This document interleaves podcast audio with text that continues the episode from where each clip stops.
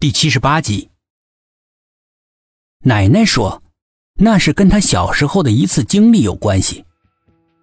自从遭遇了那件诡异的事情之后，她与生俱来的异能几乎是全部消失殆尽了。但是对于自己的祸福，还是有很强的预知能力的，并且一直很忠诚的跟着他的那只老黑猫，这几天也显得格外的焦躁不安。即使是躺在地上睡觉。也不像平时一样懒洋洋的，非常享受的样子，而是总是瞪着一双蓝幽幽的惊恐的眼睛，到处探窥，似乎是有什么危险正在悄悄的靠近。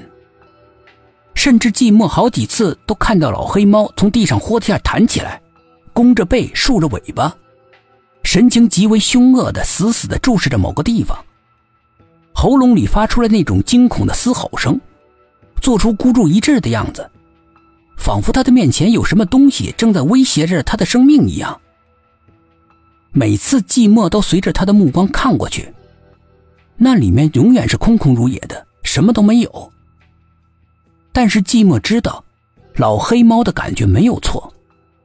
不仅是因为他仿佛通灵，更重要的是，他每次都能够清晰的感觉到一股冰冷的气息在无声的逼近。晚上的时候，寂寞再也不敢像以前那样熟睡过去。即便是在睡梦里面，他也总是保持着高度的警惕，一有风吹草动，他就立刻醒过来。有好几次，他都看见自己的房间里面蓝色的烟雾缭绕，在一片阴郁之中，仿佛有个人影在飘，迷迷茫茫的，显得鬼气森森。他知道这一切源于苏应真，他们家族这辈子的使命就是保护他。寂寞这几天总是在思考一个问题：如果他不答应爷爷延续这个使命的话，自己是不是就可以默默无闻的安然的过一生呢？然而世上并没有如果，只有宿命的安排。想想人生，也还真是无奈呀。寂寞本来想跟苏应真联系，让他小心一点，可是奇怪的是，他的电话始终打不通。不论是哪个时间拨过去，里面永远是占线。这一点让寂寞感到非常的诡异，心里面的不安又加重了几分。他决定明天一早就去苏应真的家里面找他，尽管他一看到苏静轩就发怵。不知道为什么，苏静轩总是给他一种隔世相见的感觉。但是他还是决定去。那无声无息的、慢慢逼近的危险，已经让他乱了方寸。况且两个人面对危险，总比自己一个人面对要更有胜算一些。更何况苏应真生来不凡，冥冥之中，他觉得只有苏应真能救了他。他还年轻，他不想死。谁让他就是守护在冥界的白莲花呢？关键是苏应真知道自己的前世吗？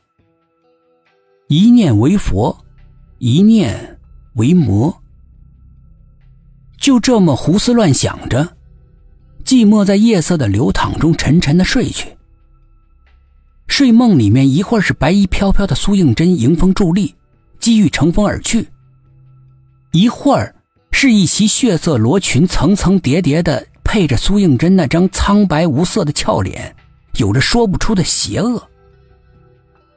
他在睡梦里面满头大汗，却无法醒过来。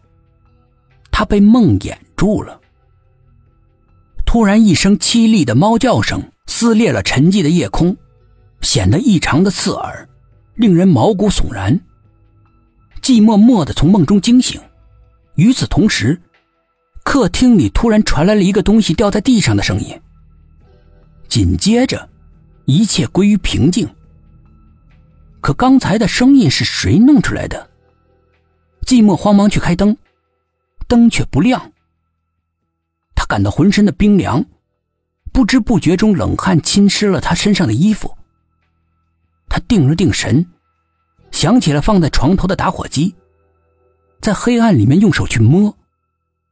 没有，但是他明明记得临睡前自己是放在这里的。